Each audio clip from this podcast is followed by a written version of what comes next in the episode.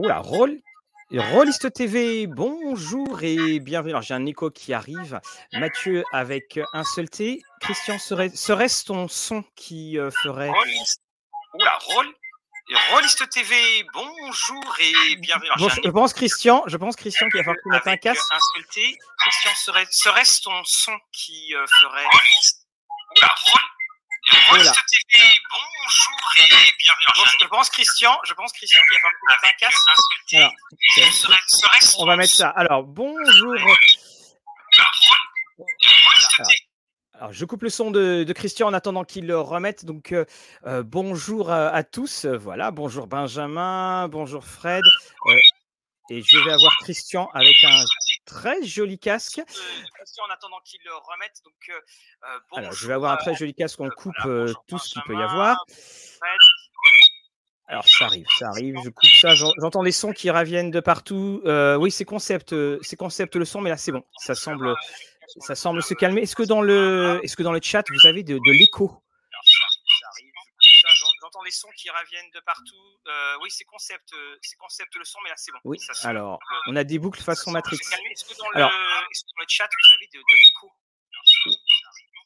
Alors, Chris-. Christian, Euh, oui, c'est m'entends-tu? concept le son, Ah bah, c'est je t'entends, mais euh, il y a un lag. Le- le Il y a un lag énorme Alors, Oui. sur l'image.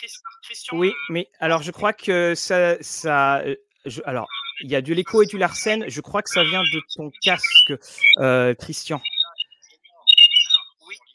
Alors que nous n'avions- Alors, euh, je crois que ça. Alors- ça- euh, je- alors, il y a de l'écho et du Larsen. Je crois que ça vient de. As-tu euh, as-tu un autre euh, PC Alors as-tu un autre euh, ordinateur allumé à côté? Est-ce qu'il y a un téléphone allumé à côté? Ou est-ce qu'il y a un- quelque chose d'autre qui fait un, euh, qui ferait euh, un écho comme un haut-parleur? Euh, As-tu un autre. Allô, allô? Oui. Voilà. C'est bon. Mais je suis même Ah. pas sûr qu'on ait besoin du casque, bouge pas. D'accord. Ah bah, en tout cas, voilà, Rolly. Là, c'est bon. Voilà, ouf, on y est. Bon, c'était le, le son venu de l'enfer, la musique du docteur euh, de, de Monsieur Zan. Alors, bien voilà, Mathieu avec un seul T à l'antenne et nous avons le très très grand plaisir euh, eh bien, d'accueillir Christian, Christian Lehmann. Euh, donc, bonjour à tous les amis du chat, bonjour à ceux qui nous écoutent en replay et ceux qui nous écoutent en podcast. Christian, ça faisait longtemps qu'on avait envie de t'avoir parce que tu fais partie de ces personnes qui font partie du fil rouge de l'histoire du, du jeu de rôle. Alors, on sait que tu es à côté médecin, on sait que tu es romancier, bref, tu es un, un vrai multicarte, euh, il faut le dire. Et on va parler aujourd'hui de ta contribution qui est très loin d'être négligeable à, à l'univers du jeu de rôle, que ce soit Chronique d'Outre-Monde, que ce soit également euh, des petites campagnes, comme euh, par exemple euh, Terreur sur l'Orient Express, ou également les visions que tu as pu avoir sur d'autres campagnes, euh, notamment, je pense, aux, aux montagnes hallucinées, qui sont voilà, celle-ci, par-delà les montagnes hallucinées, dont tu signes d'ailleurs avec Maxime Chatham euh, la, euh, la préface. Alors, la première chose, euh, Christian, finalement, cette rencontre entre toi et le jeu de rôle, ça commence quand? En 1977, je suis allé à Oxford, en Angleterre, au mariage d'un de mes cousins qui était auteur de nouvelles de science-fiction. Et là, j'ai rencontré des auteurs de SF, euh, Gary Kilworth, Rob Holstock, qui a créé La forêt des mythes images, euh, Christopher Priest.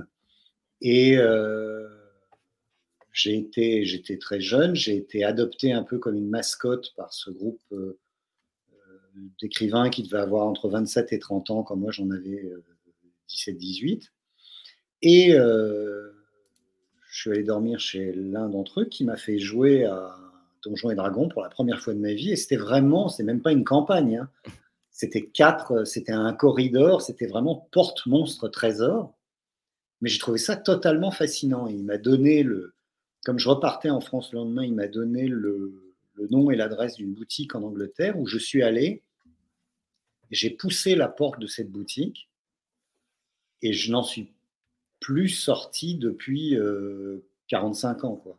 Tu te rappelles du nom de cette boutique? porte, J'ai vu ce qu'il y avait dans la boutique, euh, les petits personnages en plomb qui aujourd'hui nous sembleraient totalement ridicules par rapport aux figurines magnifiques qu'on peut faire soi-même en 3D, en résine, etc. Et je me suis dit, euh, bon, ben, c'est un rêve, c'est comme les rêves qu'on fait enfant avant Noël. Euh, c'est pas possible, ça va, ça va s'arrêter. Je vais me réveiller, je vais me rendre compte que ça n'existe pas. Euh, et en fait, ben, je ne me suis jamais réveillé. Donc, je suis sorti de là avec euh, les premiers euh, manuels de Donjons et Dragons, des figurines, des dés. j'ai ramené ça en France. J'ai commencé à essayer de trouver des gens pour jouer avec ça. Et en fait, depuis 1977, même s'il y a eu des périodes quand j'avais des enfants plus jeunes où j'ai dû arrêter, j'ai jamais cessé de me considéré comme un rôliste et ça m'a apporté énormément de choses. Alors, la. Pour revenir à ce côté proustien, c'était, c'était qu'est-ce que tu, tu, as dit que tu avais acheté euh, Donjons et Dragons? Alors, c'était D&D, AD&D, c'était quoi? C'était, euh, c'était, c'était AD&D, c'est le c'est le bouquin à couverture euh, cartonnée dure où les personnages sont sur une statue démoniaque et ah, ils oui. enlever un de ses yeux. D'accord, ok. C'est donc, ah, évidemment, euh, bon, je vais le sortir, il est là, voilà, je, le montre. Je pense, voilà, je pense que la première fois, j'ai acheté ça et le Monster Manual. Ça a été comment la première fois quand tu as dû le traduire? Enfin, quand tu, tu t'es. Ça a été une lutte Ça a été. Euh Excuse-moi. Non, pas du tout, parce que moi, j'étais bilingue. D'accord. Je viens d'une famille, euh, je viens d'une famille anglo-saxonne, donc comme je t'ai dit, j'avais un cousin qui était, qui était écrivain en Angleterre, donc moi, je lisais je lisais je parlais couramment l'anglais. Euh, et donc j'ai eu cette chance. C'est-à-dire que tu vois, je t'en ai même pas parlé parce que pour moi la question se posait pas. Ce qui mmh. était une chance évidemment. Ah, moi, je, pour ma part, hein, c'était Run Quest 3 dans un magasin Games Workshop en Angleterre que j'ai traduit avec mon petit dictionnaire euh, Larousse de poche. Euh, ça a été dur, ça a été dur, mais bah je pense que si j'ai fini prof d'anglais, c'est aussi, euh, voilà, ça a mis cette, ça, a balisé en fait cela. Mais Strike Rank, j'ai mis du mal parce que ma prof d'anglais savait pas trop ce que c'était. Donc tu, tu reviens, cette espèce de, de choc. Donc on est, donc tu, vas jouer un petit peu, puis tu vas aussi rencontrer des personnes qu'on connaît également, avec qui tu vas pouvoir faire du jeu de rôle. Oui, voilà. À, cette époque-là, c'est pas connu en France. Oui. Et, ça intrigue les gens qui entendent parler de, ce truc-là. Donc j'étais l'ami d'un jeune homme qui s'appelait Pascal Fornery, qui devait avoir 7 ou 8 ans de, de, moi, qui se trouve être le fils de Dick Rivers, alors attention, on a une photo. Euh, je joue. Voilà. Première photo. Voilà, je joue avec euh, Pascal et, une fois avec Dick en Donjons et Dragons. Et euh, bah, ça le faisait marrer, c'était amusant. Et il m'invite en 1984, au moment où je vais m'installer en tant que médecin généraliste après avoir quitté l'hôpital, euh, il m'invite euh, à Nice dans un studio d'enregistrement euh, qu'il loue, qui est sur les hauteurs de Nice. Et on va passer là 4-5 jours dans un univers bizarre qui semble un peu à Love Story ou la ferme des célébrités. Un espèce de bunker dans lequel les Pink Floyd ont enregistré The Wall, dans lequel Elton John a enregistré The Fox. Donc, c'est des grandes coursives avec des, des, flippers américains un peu partout, les salles d'enregistrement et on va jouer euh, une petite campagne de l'appel de Cthulhu là-bas avec un de ses amis qui est animateur de radio et qui, au moment de, nous quitter le 2 décembre 1984, me dit euh, c'est super parce que maintenant, euh, moi, je monte à Paris dans quelques jours et comme ça, ça me fait, ça me fait des copains à, à, contacter parce que je vais faire la météo dans une petite chaîne de télé qui va s'ouvrir bientôt. Alors, on va voir si le, si le chat reconnaît ce copain avec qui tu jouais. Donc, voilà la première photo qui fait penser à. Et puis, voilà la deuxième photo avec qui euh, donc, tu as, euh, euh, avec qui tu as joué. donc, donc Alain, était, Alain Chabat. Alain était un joueur récurrent dans l'appel de Cthulhu. Il avait. Ces deux personnages étaient Laszlo Kovacs. Laszlo Kovacs, c'est le nom euh, d'un chef opérateur américain, et Alec Cawthorn. Et Alec Cawthorn, c'est l'acteur qui n'existe pas dans Le Ligné, puisque Le Ligné, à l'époque, c'est un film avec euh, Laurence Olivier et Michael Caine. Et pour ne pas spoiler le fait qu'il n'y a que deux acteurs, euh, ils avaient inventé un acteur qui n'existe pas qui s'appelle Alec Cawthorne. Donc ça, c'était les noms qu'avait choisi Alain. Donc on a joué avec Alain et avec des amis pendant, pendant plusieurs années. Et puis il est devenu Alain Chabat. et il a eu autre chose à faire que lancer, lancer des dés. Mais c'est intéressant ça de, voir finalement à quel point ça, ça a frappé tellement de monde et puis que après évidemment chacun a ses walks of life comme on dit c'est-à-dire que chacun va, mmh. va suivre son propre chemin mais régulièrement on a quand même ce petit ce plus petit commun dénominateur de, dans, mmh. cette période là qui était cette période d'évasion et et toi, donc, tu, tu, vas continuer, donc en même temps, tu vas, tu vas exercer. Donc, on, va arriver bah, dans les années 80, 90, on dirait même, ou même les années 80, 86, voilà.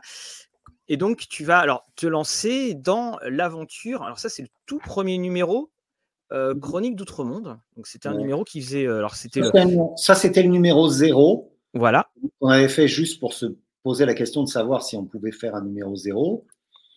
Et ensuite, donc en, donc en 86, on a, on a eu cette idée de créer un magazine de jeux de rôle à l'initiative euh, du père d'un de mes joueurs, mmh euh, qui était euh, un type qui gagnait pas mal d'argent, qui avait une boîte, qui était un industriel et qui, qui avait envie de voir ce que ça donnerait, donc qui nous a financé les ordinateurs, le local, etc., pour créer ça. Et donc, ex nihilo, à partir de rien, et en ne connaissant rien, on a créé euh, ce magazine Chronique d'Outre-Monde qui a quand même existé en kiosque. Oui. Et aussi, bien sûr, en vente dans, euh, en abonnement et en vente dans les boutiques euh, de jeux de rôle, qui a existé pendant de nombreuses années. Et on était tous, on était tous novices. Je veux dire, personne ne connaissait rien à la réalisation d'un journal, ni, au ni au niveau de la rédaction, ni au niveau de la publication, ni au niveau de la composition, ni au niveau de la mise euh, sur le marché dans les nouvelles messageries presse parisienne, NMPP. Et on s'y est tous mis. Euh, euh, ma femme, qui était attaché de presse du journal, des amis, euh, Alors, Frédéric Légoni. Voilà. Oui, là, c'était ça. Donc, on, cite euh, les noms. Il y avait euh, donc Dominique Granger, Christian Lehmann, bien connu des services, Frédéric Légoni, secrétaire de rédaction l'INSEE Allen, euh, donc illustration Lindsay Allen, et puis on avait euh, donc Patrick Lemordin, Philippe Millot, on aura aussi euh, Patrice Mermou qui, Marmou, pardon, qui va, va, régulièrement contribuer. Moi, la, question que, que, je me pose, parce que voilà, elle est alors et je pense que beaucoup vont la voir. Donc, l'époque bénie, on mmh. avait trois magazines vendus en kiosque. Et puis, était à l'origine du jeu de rôle Trauma, si souvenirs sont bons. Oui, tout à fait. Alors, ça. Je, je, répondrai à cette question après, si tu veux. Mmh alors, ce qu'on va faire, ce que justement, c'est, euh, je, là, je m'adresse au, chat. Je vais passer un, feuilletage des cinq premiers numéros, et puis on va pouvoir parler dessus après. cette chose, c'est que, en fait, pour beaucoup, on achetait nos magazines mais en fait, on ne savait pas ce qu'il y avait derrière. C'est-à-dire qu'il y avait Casus Belli, jeu et stratégie, euh, euh, voilà, qui, quand on appelait, c'était le même numéro avec jeu des cartes. Et puis est arrivé Chronique d'Outre-Monde, et c'est là ce que tu me dis en disant que vous n'y connaissiez rien. Je, je suis d'autant plus étonné parce que c'est quand même un magazine qui va trancher radicalement par son ton, par ses thèmes, par ce qu'il va proposer de faire. Donc, Bon, tant pis pour YouTube, mais voilà, on avait des couvertures donc qui étaient des couvertures qu'on pouvait trouver qu'on pouvait trouver à l'époque. On avait un ton qui était beaucoup plus adulte par bien des aspects que Cassius Belli. Mais ça, est-ce que vous aviez décidé de le faire en tranchant par rapport à Cassius ou c'était déjà quand vous vous êtes retrouvé que vous avez posé les idées de dire on veut faire quelque chose qui change? Alors, alors moi je te répondrai déjà. Oui notre volonté était absolument pas euh, d'être des opposants ou des adversaires de Casus. On était, ravis que Casus existe. Mais je pense que Didier Guizérix à Casus avait euh, à la fois le soutien bah, d'une grosse euh, boîte de production, de presse derrière lui, mais en même temps, le côté négatif, c'est que tu as des types en costume, en costard-cravate, qui euh, te disent que tu as le droit de faire ou pas. et est-ce que tu as le droit d'écrire ou pas Et nous, on était, euh, on était jeunes adultes. Euh, on avait, euh, tu vois, 25, 26, 27, 28 ans. On, ne s'adressait pas à des. Enfin, on pouvait s'adresser très bien à des 15-17 ans s'ils voulaient nous lire, bien entendu, ce n'était pas un souci mais on, avait des préoccupations qui étaient peut-être des préoccupations un peu plus adultes, et on n'était pas obligé de se cacher en se disant il faut surtout pas que quelqu'un, que un N plus 1 dans la boîte considère qu'on est des satanistes. Si tu veux, on n'avait pas besoin de se protéger contre nos Jacques Pradel et nos Mireille Dumas internes. On faisait ce qu'on avait envie de faire. Et alors, j'ai vu passer quelques questions Mmh quelqu'un dit chronique, c'était punk par rapport à Casus. Oui. Oui, je suis d'accord, je suis d'accord avec vous, mais c'était pas, comment dire, c'était pas de l'esbrouf pour faire de l'esbrouf, c'était juste nous. On était un peu plus vieux, on était un peu plus adultes, et on avait envie de faire quelque chose qu'on aurait eu envie de lire. Mmh. Et, oui, on a eu des scénarios. Quelqu'un dit, je me souviens d'un scénario de Keith Herber pour l'appel de Cthulhu qui était excellent. Oui, euh, moi j'étais en contact avec les Américains, j'étais en contact avec Mark Reinhagen, qui m'a donné mon, Attends, je retire, je retire, je retire la question pour qu'on puisse montrer ton t-shirt. Ah ouais, mais il faut que je montre. Euh, euh, et euh, j'étais en contact avec Greg Stafford, avec les gens de Chaosium, Sandy Peterson, Lynn Willis, Keith Herber. Et ces gens sont devenus mes amis. Je les ai rencontrés quand ils sont venus en France. on a eu avec ma femme un week-end absolument mémorable, 5-6 jours, où alors qu'ils étaient invités à une convention en Allemagne, Keith Herber et Mark Reinhagen sont venus chez nous. Donc l'appel de Cthulhu et Vampire la Mascarade à la maison. Et je me souviens de ces 5-6 jours comme un espèce de, de petit moment privilégié hors du temps. Euh, voilà, même y a évidemment beaucoup de temps à passer jusque-là. Donc c'était extrêmement vivant, ça nous permettait de faire vivre le, le magazine. Oui, quelqu'un a posé la question. On a créé Trauma. Alors, Trauma, c'était mon idée. Alors attends, ce qu'on va faire, c'est que je te propose qu'on regarde le, notre petite. Euh, alors j'explique, hein, les, fichiers sont un peu lourds, donc je suis obligé de passer par un partage d'écran. Donc euh, donc voilà. Alors voilà donc qui était. Enfin, je, te, laisse commenter puis après on va revenir en fait dessus. donc un, numéro zéro qui était vraiment un quatre pages juste éditorial nouveauté pour montrer qu'on pouvait le faire. Puis le numéro 1 qui se retrouve en kiosque qui doit faire, je pense, une 80 pages à peu près, et avec un jeu de rôle complet. Donc Trauma, mon idée, c'était le jeu de rôle dont vous êtes la victime. Alors, on reviendra, on reviendra dessus parce que je passe dessus rapidement sur le feuilletage. Alors, ce qui caractérise aussi, c'est les, bandes dessinées dont vous êtes le héros au début. Oui, on, est allé les chercher en Angleterre. J'avais vu que ça s'était publié en Angleterre. Donc, euh, bah, j'étais allé chercher les droits. On avait fait une bande dessinée avec un original, avec un dessinateur ah, français euh, mmh euh, qui, qui, qui, était un peu dans l'univers de Corben. Et puis, on a continué comme ça pendant très nombreux numéros avec des scénarios, avec mais mais mais on était libre encore une fois. On n'avait pas quelqu'un au-dessus de nous qui nous disait ce qu'on avait le droit de faire ou de ne pas faire. Alors là, là j'arrête là. Au, numéro 2, si je me trompe pas, oui, c'est ça. On a la création. On a la création donc qui est la création de Chronique d'Outre-Monde, l'univers de Chronique d'Outre-Monde. Il y avait la Élite d'un côté et puis on a le Kersh de l'autre. Mmh. Donc, comment ça s'est passé ça? Alors, le Kersh, on, va le dire, c'est ça a été développé. On a eu ce, grand ce poster en couleur recto verso avec mmh. Porker au dos, mais finalement le suivi aura, sera quand même pas le, suivi qu'on aurait pu attendre ou qu'on aura dans à travers les, différents numéros. Mais comment comment ça c'est juste une proposition et en plus on crée un univers. C'est oui oui je crois que je crois que c'est ça, ça c'est pas moi qui, qui l'ai fait, mmh. c'était Frédéric Légoni et Dominique Granger et je pense qu'il s'était euh, il y avait la volonté qu'avait aussi Casus de créer, euh, voilà, de, de, de, créer un endroit, de créer un univers. Mais j'avoue que, un, beaucoup de temps a passé et ça, moi, je m'en suis pas occupé. D'accord. Alors, on a ensuite donc d'autres numéros. Alors, il y a une des questions, je suis super content que tu aies répondu parce que moi je me posais déjà la question de savoir comment est-ce mmh. que tu, le, magazine avait ces fameux magazines, avait ces fameux scénarios avec qui mmh. Cerber. Alors, pour ceux qui ne voient pas trop, qui Cerber, c'est le monsieur Fungi Dugot. et puis c'est. Alors, qui Cerber a également écrit des, des, romans pour vampires, Vampire la Mascarade, un Prince of the City, où il met en scène Van Evar Thomas. Il en a écrit deux. Et puis, c'est lui aussi qui a écrit Les Contes de la Vallée Miskatonique. Donc, c'est une, des une des grandes, grandes pointures hein, du, du, mmh. du, jeu de rôle. Alors, on continue avec ce, cet numéro. Alors, une chose aussi qui frappe beaucoup, c'est que finalement, il y avait bling, là il y avait la caméra, il y avait assez peu d'illustrations par rapport, même si évidemment il y a les magazines, mais très rapidement, quand les numéros vont arriver, il y a les, BD dans le héros, mais il y, a il y avait beaucoup de textes. C'est quelque chose qui m'a frappé quand j'ai relu ça.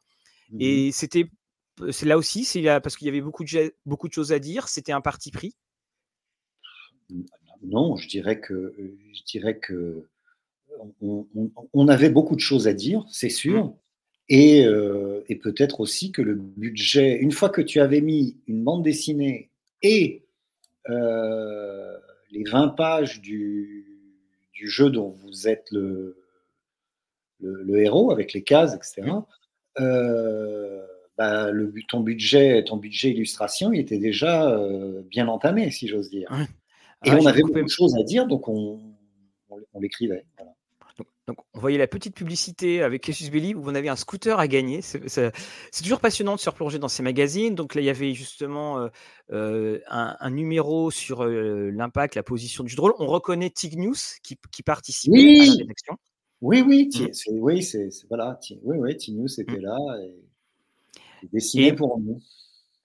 Et alors, il y avait aussi voilà, beaucoup hein, de. Bon, il y avait beaucoup de demoiselles dévêtues. J'ai dû faire attention à certains moments quand je mmh. faisais le, euh, le feuilletage. Vous voyez, on parlait de Maléfice. Et puis, il y avait aussi une force, je trouve, il y avait, il y avait une là on parle de, du Sorcier de la montagne de feu.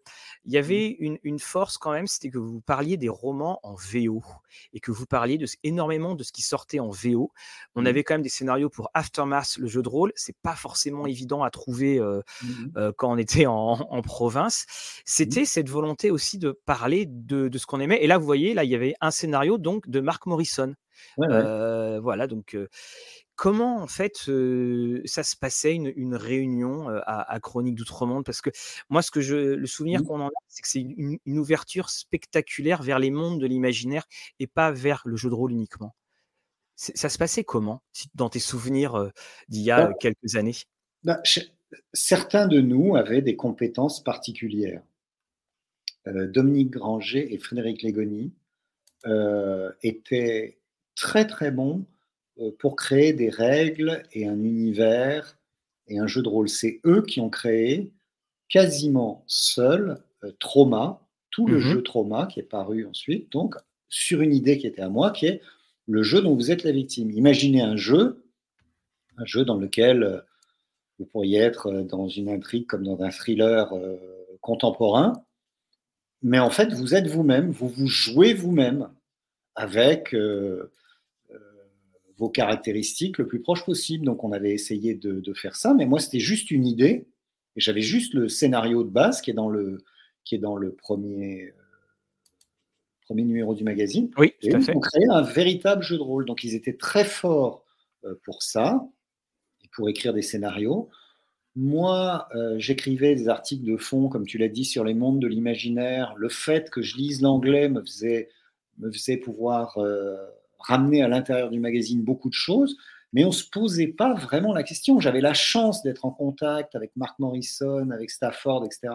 Et donc de leur demander des choses, de les faire traduire, de les mettre dans le journal, alors que, par exemple, Casus n'avait pas euh, ces contacts et cette ouverture sur le monde anglo-saxon, mais en aucune façon, si tu veux, on était adversaires. Moi, je, moi, j'achetais Casus avec plaisir. J'achetais les autres, que ça soit Graal, que ça, que ça soit euh, Dragon Radieux, et on était content de voir ce que faisaient les autres en disant tiens, merde, ça, on n'y a pas pensé. Et il y avait une forme d'émulation entre nous. Il y avait, on, va être clair, je, vois certains qui disent ouais, mais c'était super bien, mais c'était il y a longtemps, on avait trois magazines et tout. On était tellement heureux. Je veux dire, enfin, je veux dire un truc con, quoi. On était tellement heureux de participer à ce mouvement. Il faut comprendre un truc. On a créé ce magazine et on n'a jamais gagné un centime. Je veux dire par là que bon, le, le patron nous payait, donc on était payé pour ce qu'on écrivait, mais il aurait fallu qu'on en vende à peu près 11-12 000 en kiosque pour commencer à être bénéficiaire. Mmh et on est monté peut-être jusqu'à 9 500, 10 000. On y est presque arrivé, mais, mais, mais, mais pas complètement. Le but était donc pas de, tu vois, de, de, faire autre chose que d'exister, d'être dans le monde du jeu, de permettre à des gens de le reconnaître. Et on pensait à l'époque, peut-être naïvement, moi je pensais que c'était tellement puissant, tellement fort le jeu de rôle, cette capacité de création à plusieurs, de revenir dans une espèce de narration à plusieurs, de vivre quelque chose. Je me suis dit, mais ça va prendre comme un feu de brousse. Ça va être un grand truc, comme il y a eu, euh, il y a eu euh, la littérature, le cinéma, la bande dessinée. Il y aura le jeu de rôle. Ça sera le dixième art ou le onzième art, je ne sais pas. Et en fait, ça n'a jamais décollé à l'époque. Et puis sont arrivés les jeux vidéo qui ont écrasé complètement le jeu de rôle parce que la, la fascination pour l'écran a joué. Et c'est en fait dans un deuxième temps, je dirais, là, depuis une dizaine, une quinzaine d'années, que le jeu de rôle a eu une renaissance euh, complète. Je veux dire, quand tu vois la beauté, la profondeur, la puissance des jeux qui sortent, euh, Alien chez Arkane Asylum, la nouvelle version de RuneQuest, l'appel de Cthulhu, qui est mon préféré, qui a réussi à survivre à tout ça, il y a plein de gens qui jouent. Euh, il y, a plein de gens qu'on connaît, Maxime Chatham, Benjamin Dibling, euh, Iriel et tout. Il y a plein de gens qui jouent. Ça devient. Et, alors, des, amis plus jeunes me disent Ouais, non, mais votre truc là, le jeu de rôle, là maintenant, c'est tellement tendance. Euh, ça fait un peu chier. Vous êtes là à dire Vous êtes rôliste, mais, putain, moi j'étais rôliste quand, quand, quand, les rôlistes, on leur envoyait des fruits pourris à la gueule. Mm. C'était pas, tu vois ce que je veux dire? C'est pas un truc que tu mets à l'époque sur ta carte en disant ah, je suis rôliste. Non, non, si tu mm. dis que tu es rôliste, on, va clouer des, chouettes sur, sur la grange où tu habites et on va t'envoyer Jacques Pradel euh, et, Mireille Dumas pour te pour t'exorciser. Mais, voilà, on a cru que ça allait, on a cru que ça allait démarrer. On a cru qu'il fallait euh, être un des porte-drapeaux. On a disparu a disparu d'une façon assez, assez difficile, moche et, peut-être même euh, tragique, puisque c'est une histoire d'amitié qui, qui, qui, se défait aussi. Ah, mais, euh, mais avec bah le recul, le jeu de rôle est devenu aujourd'hui ce que nous espérions qu'il devienne à l'époque. Mmh. Voilà. Ah, tant d'émotions. Je, je te, propose de, regarder la suite des, magazines et ce que tu dis. Enfin, on, va, on, va revenir dessus. Et donc là, on va arriver vers. Alors évidemment, je me suis trompé de vidéo, donc c'est pas la bonne. Je vais. voilà, c'est. Hop là, je la coupe. je coupe. Non, c'est pas la vidéo de 1 à 5, c'est celle où ça sera de 6 à 10. 6 à 9. Voilà, et voilà, voilà, exactement. Donc 6 à 9. Donc je, je remets.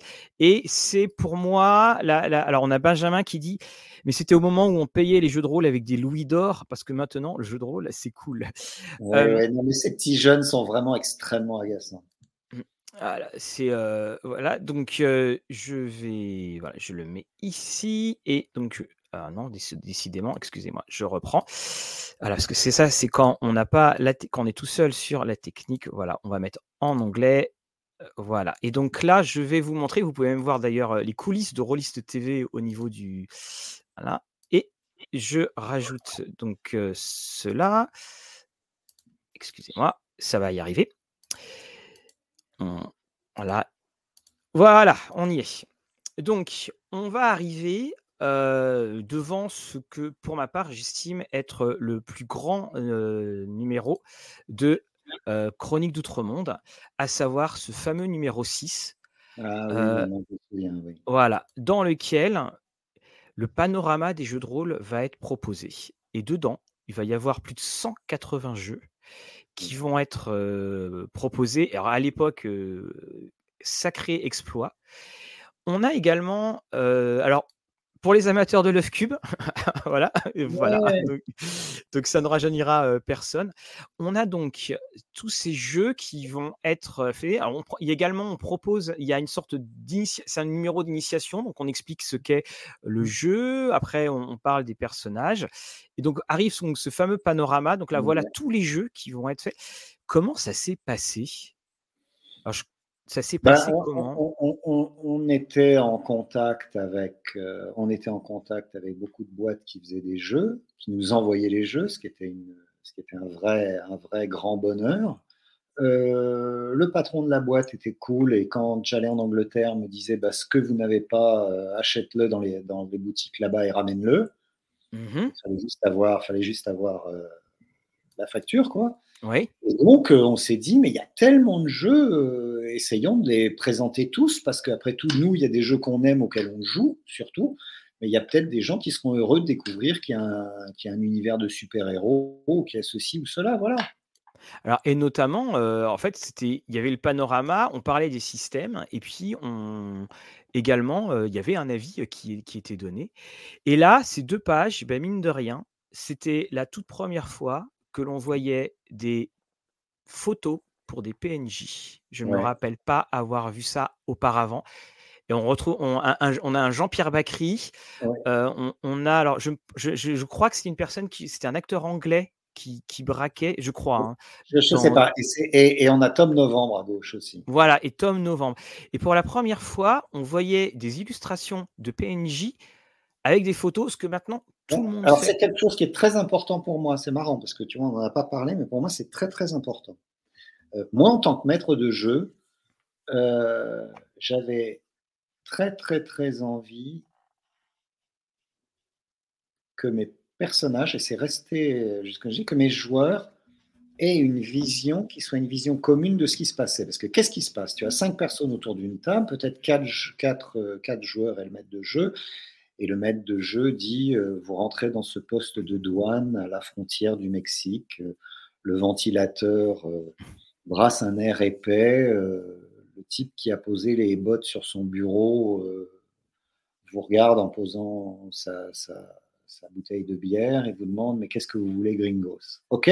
Bon, tu as, l'image en tête. Mhm. Ok? Mais cette image, elle va peut-être être différente d'un joueur à l'autre. Il y en a un qui va voir ça un petit peu comme si, parce qu'il a l'habitude de jouer à Donjons et Dragons, il va voir ça comme si il voyait la pièce avec les petits personnages posés les uns à côté des autres. Il y en a un autre qui va voir ça comme une case de bande dessinée, un autre comme un dessin animé, un truc. Et ils n'ont pas forcément la même vision de leurs personnages et des PNJ qu'ils voient. Pour moi, c'était donc très très important de leur donner à chacun un visage, si possible le visage d'un acteur qu'ils connaissaient, parce que quand tu connais un acteur, tu le vois bouger. Et je vais donner un exemple. Mm-hmm. Dans la campagne dont on parlera tout à l'heure, Beyond the Mountains of Madness, il y a un des personnages non joueurs, un scientifique allemand, et je lui avais donné la tête de Ben, ben Kingsley. Mhm. Et quand je jouais ce personnage, tous mes joueurs voyaient Ben Kingsley. Pourquoi? Parce qu'ils avaient vu l'image et donc ils savaient que Meyer, c'était Ben Kingsley, si j'ose dire, et que d'une certaine manière, sans même m'en rendre compte moi-même, j'utilisais certains maniérismes au niveau des mains, la façon de parler, la façon de, bouger le visage, etc., qui étaient ceux de l'acteur.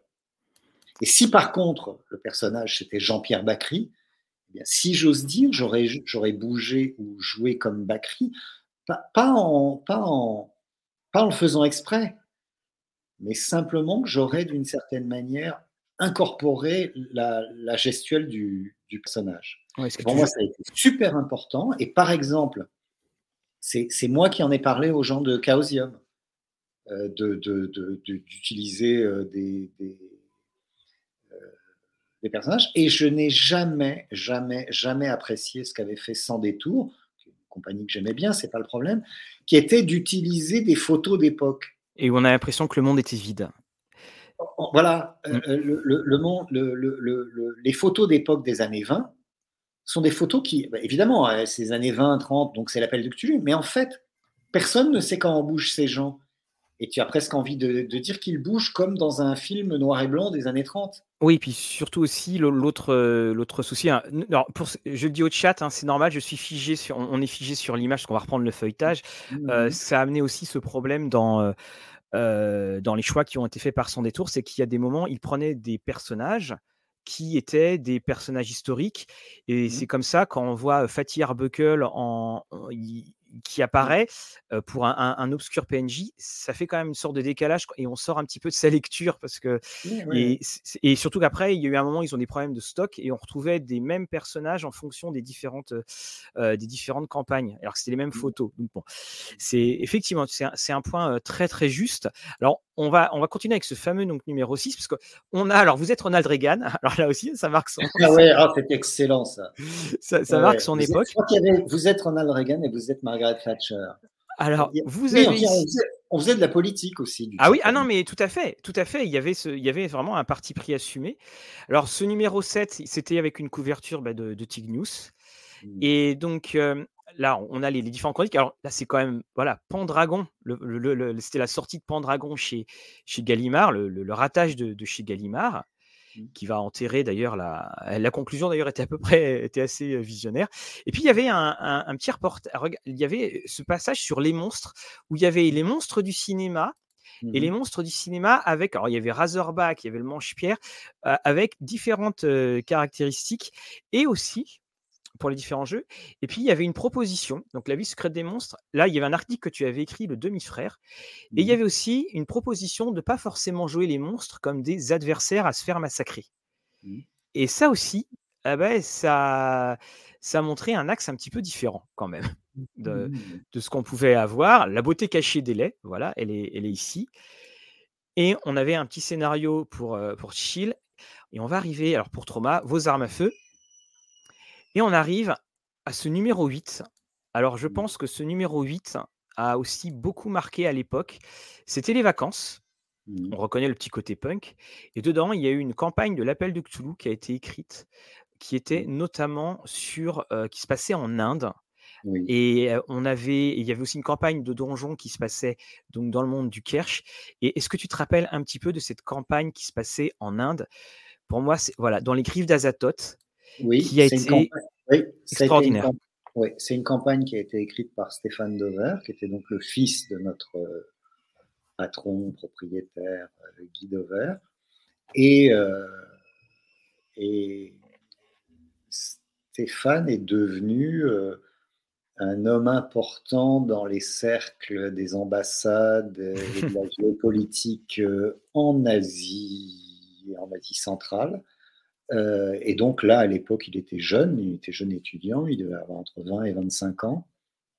Et euh, il, a, il, a, voilà, il nous a présenté l'Inde d'une manière qui était très, très, euh, très, très puissante. Je ne peux pas dire. Et il, avait une connaissance de l'histoire, de la géographie du pays qui nous a fait vraiment vibrer là-bas.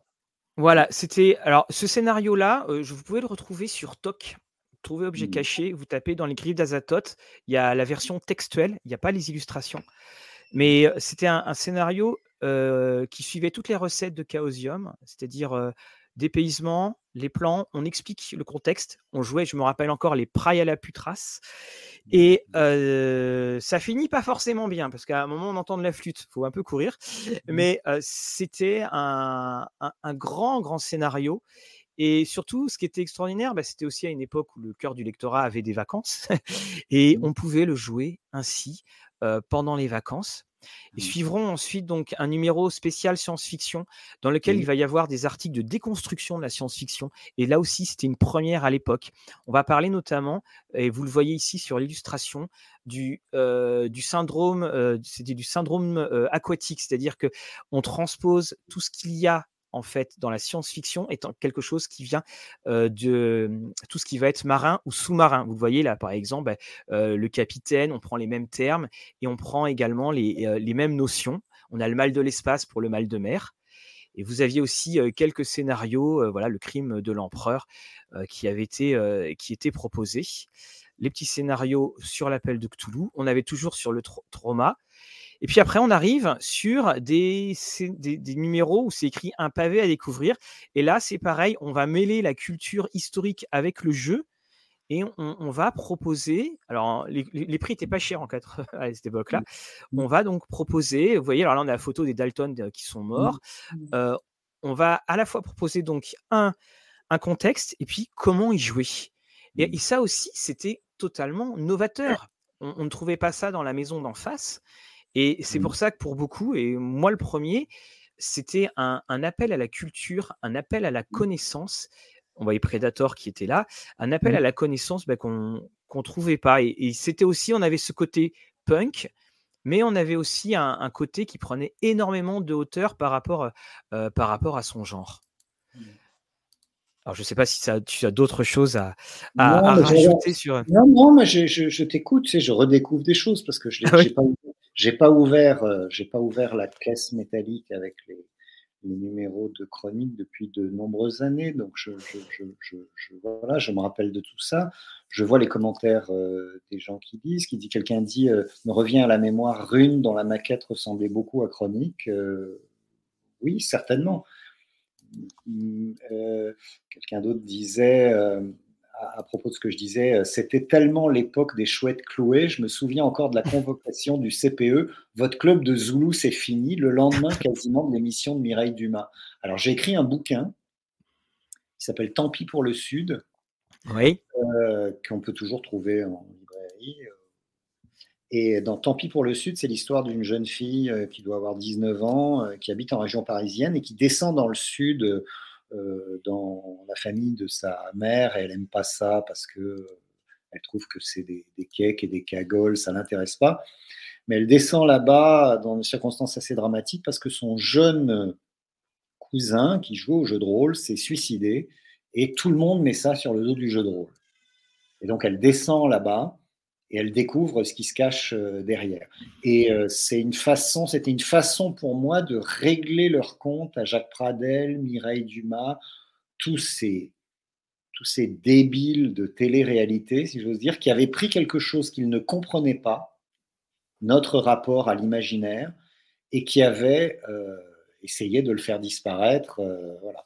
Et faut pas oublier que dans ces années-là, on a le, la profanation du cimetière, de, Carpentras, qui est euh, immédiatement mise sur le dos des rôlistes du coin par euh, l'extrême droite, par Jean-Marie Le Pen, qui, qui, se considère honteusement bafoué parce qu'on parce qu'on dit que c'est une profanation d'extrême droite. On a quand même trouvé des croix gammées et le cadavre d'un monsieur juif qui a été euh, profané.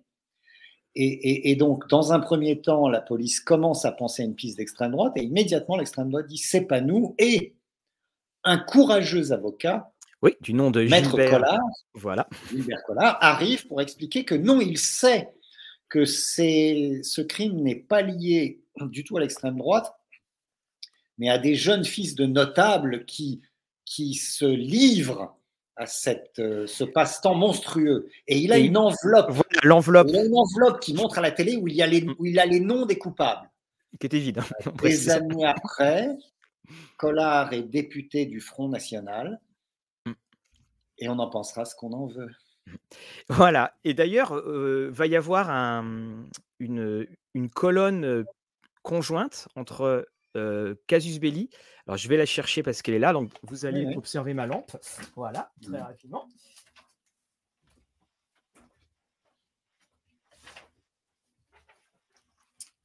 Voilà, je reviens. Vous avez ceci qui va être. Hop là, je ne me rappelle plus des, hop là, des numéros dans lesquels c'était. Mais en fait, on avait trouvé dans oui, oui, on a Chronique Outre-Monde, Dragon Radieux et Casus Belli une explication une mise au point.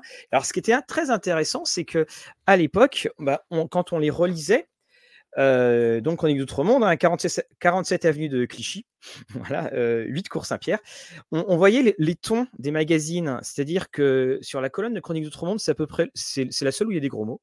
Et puis c'est basta, il est trop difficile d'expliquer calmement, restant correct, qu'il y en a marre qu'on prenne les joueurs pour des cons, des attardés mentaux, des attardés du bulbe rachidien, entre guillemets, tout juste bon à se déguiser pour jouer aux gendarmes et aux voleurs devant des ordinateurs interactifs.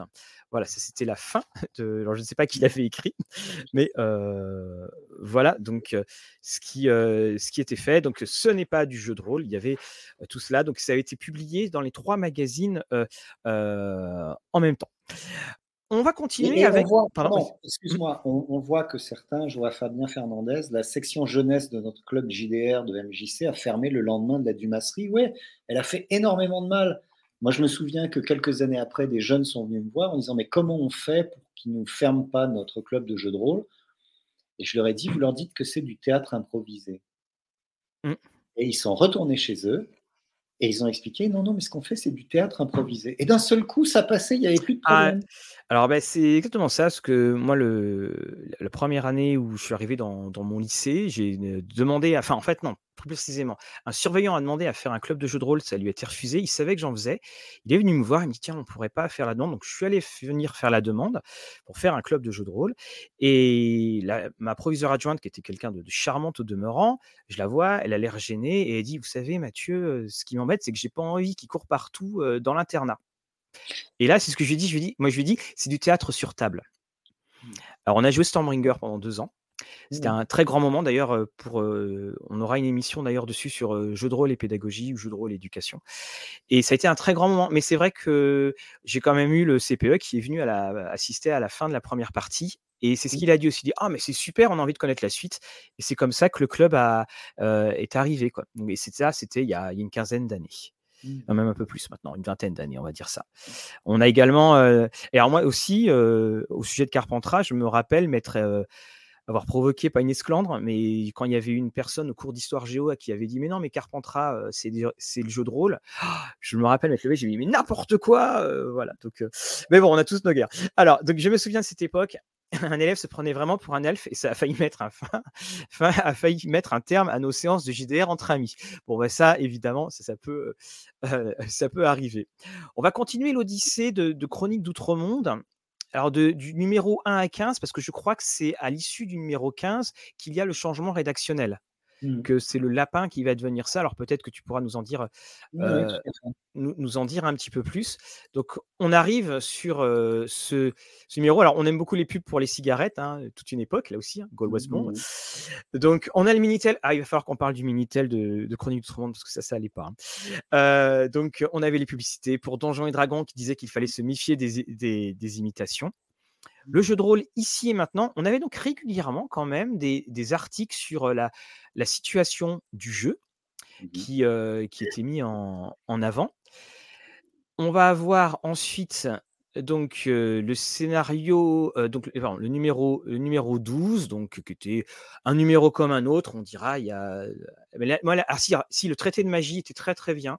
Mmh on a pris plusieurs jeux de rôle, Donjon, RunQuest, euh, Stormbringer, et on parlait de la magie. L'œil noir, rêve de dragon, qui faisait que deux pages, c'était à peu près la taille d'un sort. Euh, et puis, donc, les enfants d'Avalon, alors toujours, hein, les, illustrations un peu euh. Il y a notamment celle du numéro 12, je crois que je l'ai passé, il y, a, il, y a, un viking. Alors, il y a un viking qui est assez bien membré, on va dire ça comme ça. Et mmh donc, il y avait un, alors ça ne va pas rajeunir, il y avait le site Minitel de Chronique d'Outre-Monde, tout comme à l'époque, il y avait le site Minitel de Cassius Belli. Sauf que le site Minitel de Chronique d'Outre-Monde, c'était un site Minitel qui était, comment dire, partagé avec d'autres sites et il y avait un petit peu de messagerie coquine dans. Oui, bah, on, en reparlera quand on va parler du, passage, enfin de la, mort de Chronique. Pas de problème. D'accord, ok, très bien. Ah, ok, bah, très bien. Ah, bah, génial, génial, super. Alors, on arrive là aussi, couverture de T-News. Euh, alors, c'est moi, c'est ça que je voudrais souligner.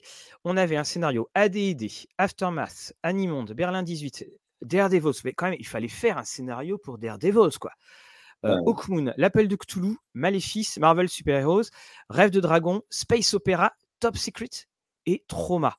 Mmh. Et, et, là, en fait, dans, rien que dans ce numéro, 13 scénarios pour les vacances, mmh. on a tout l'éclectisme de alors Star Wars qui arrive, on a tout l'éclectisme du, magazine à l'époque parce que on, touchait mais à droite, à, droite et à gauche, même à 360 degrés pour pour beaucoup.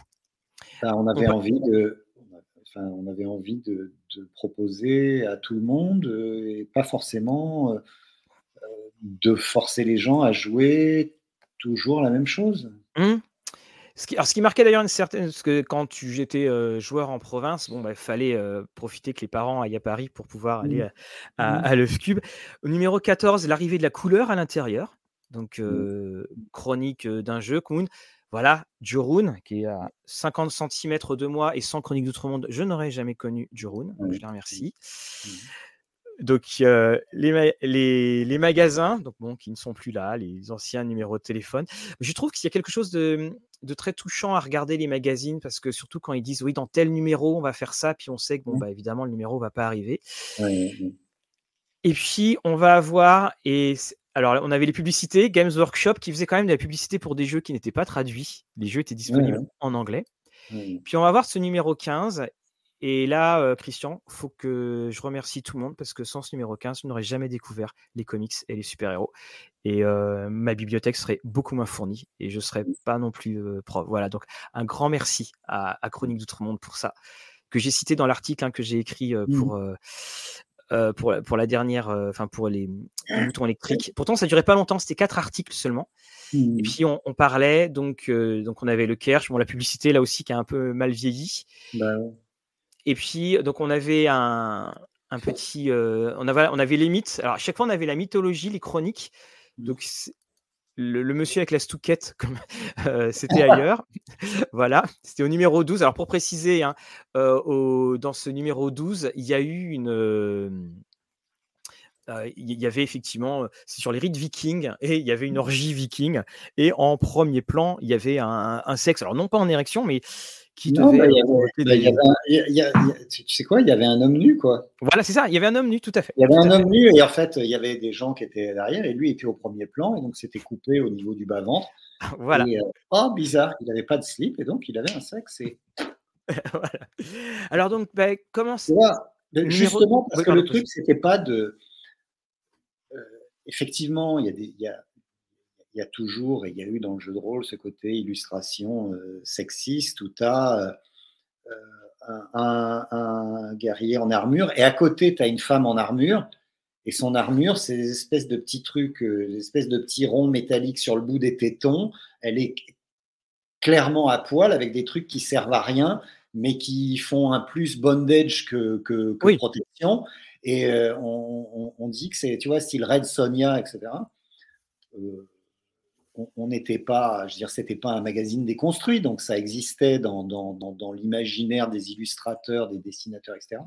Et euh, bah, j'ai envie de dire, bah, les, pourquoi on ne traiterait pas les hommes de la même manière? Mmh. Mais sans, je veux dire, ce, dessin n'a pas été, cette illustration n'a pas été mise dans le magazine pour choquer qui que ce soit.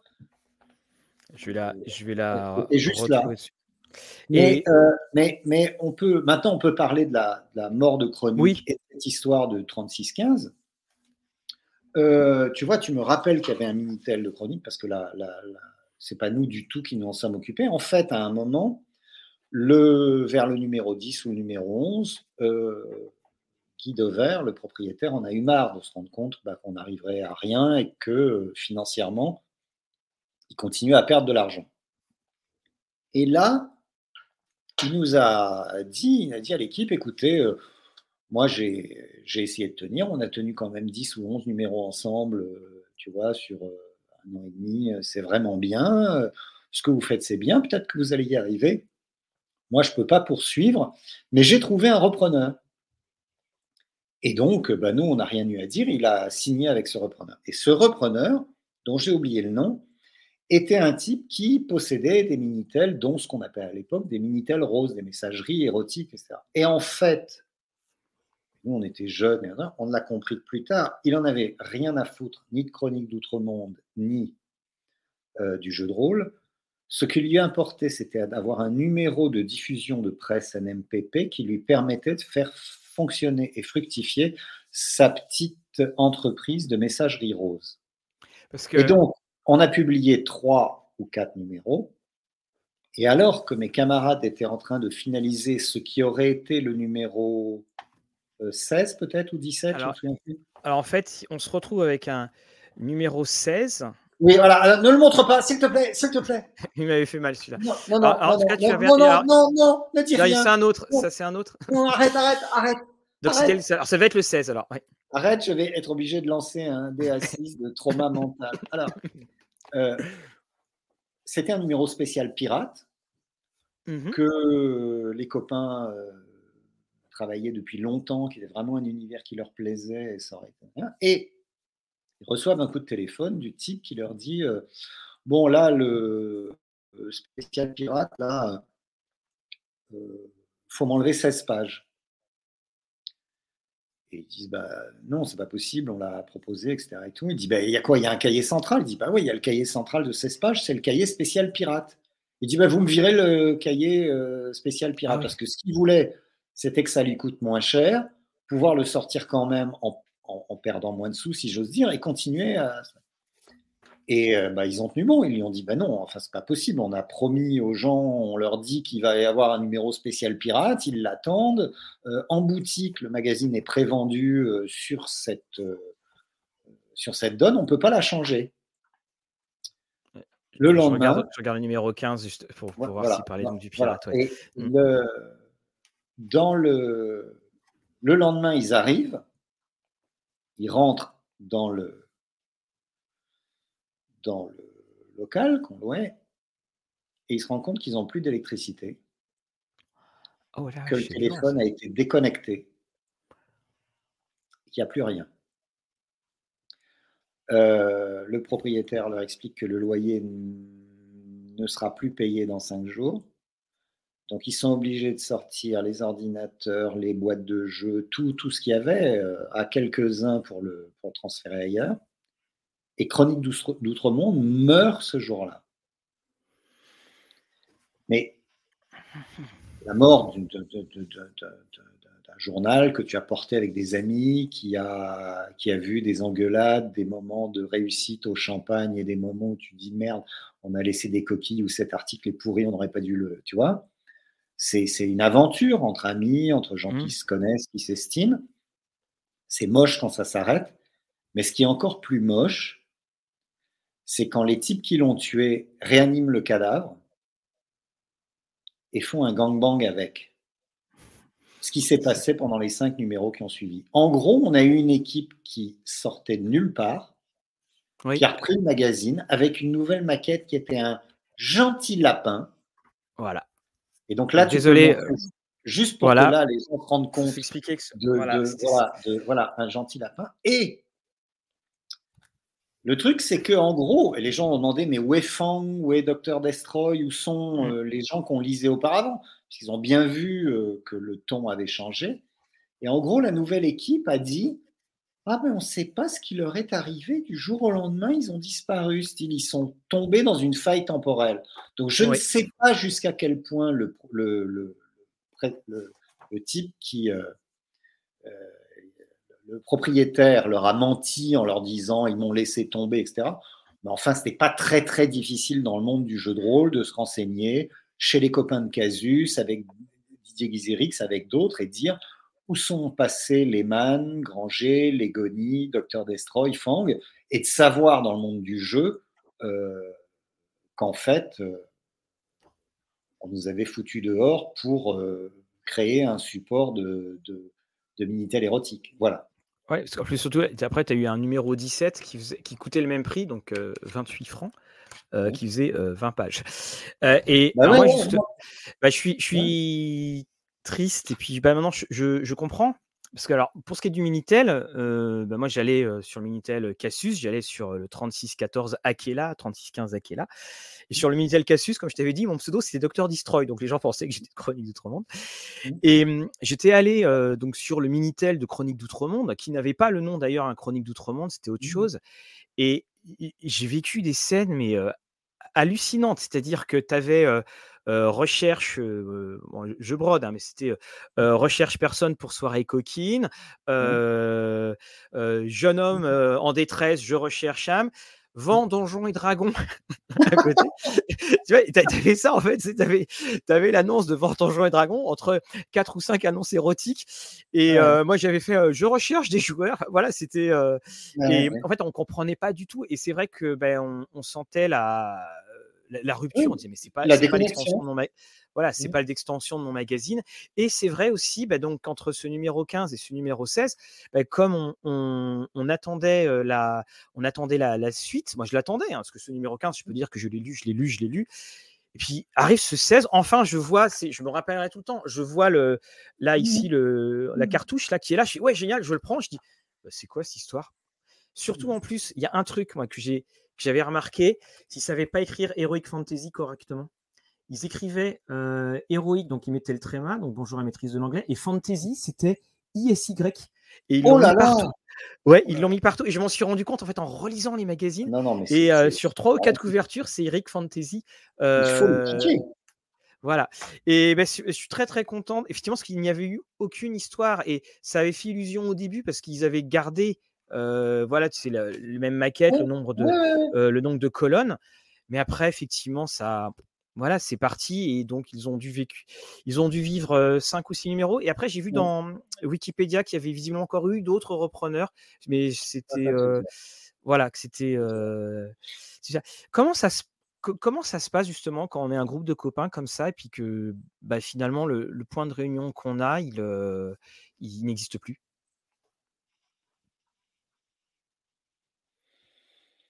Désolé, je suis mon Jacques Pradel. bah, si, si, euh, les...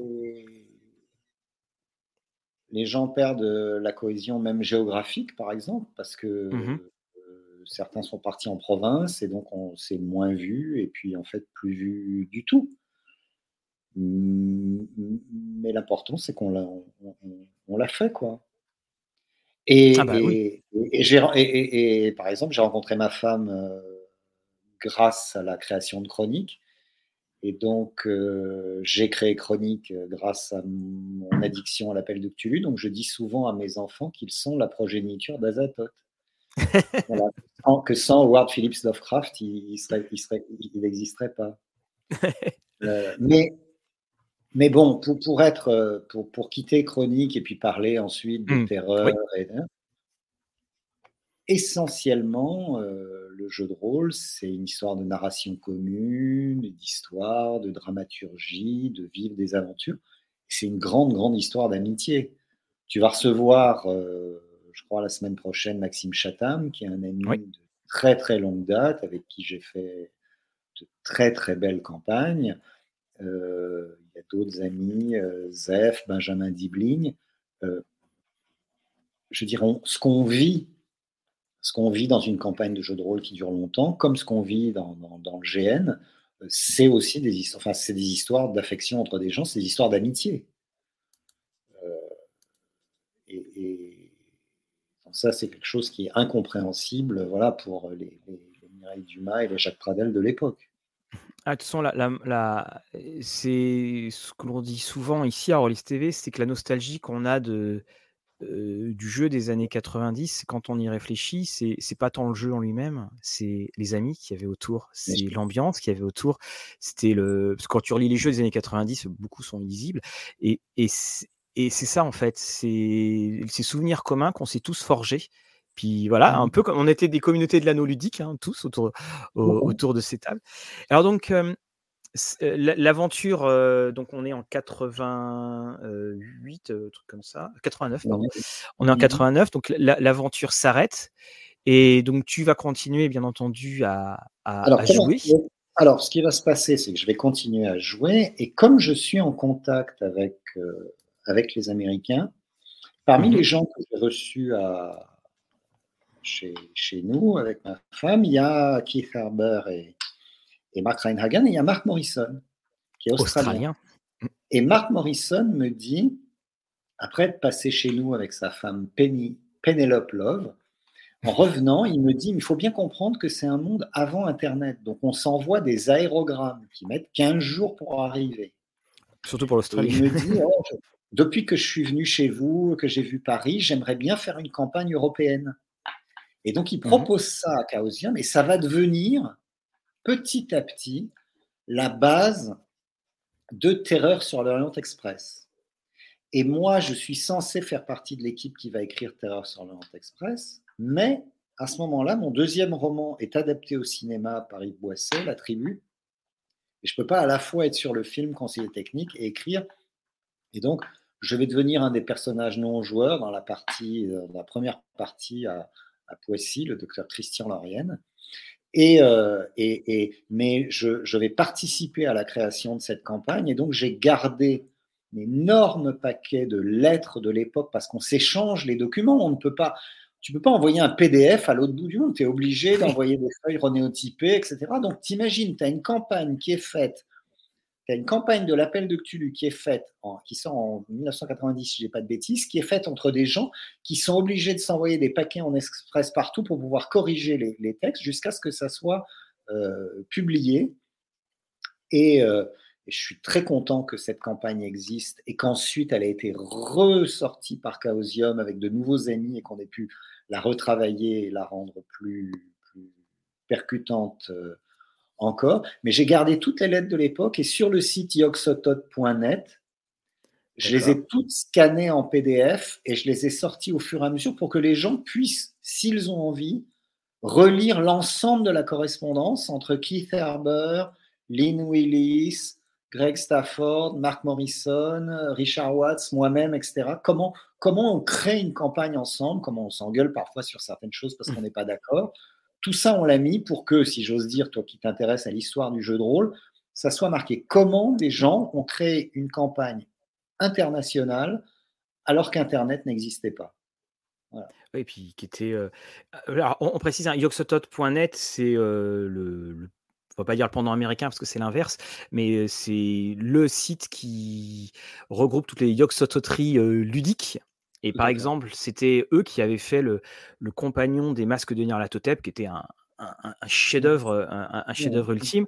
On précise aussi que Marc, euh, donc le règne de la terreur, le, dernier qui vient de sortir en, euh, en français chez, chez Edge, c'est également donc Mark Morrison qui l'a, qui l'a écrit et qui est en fait un spin-off euh, de donc de l'Orient Express parce que vous avez voilà, on va pas spoiler, mais vous avez un passage que l'on développe euh, mmh. donc de tirer la, la campagne. Et c'est c'est également une, une, une, manière pour toi de.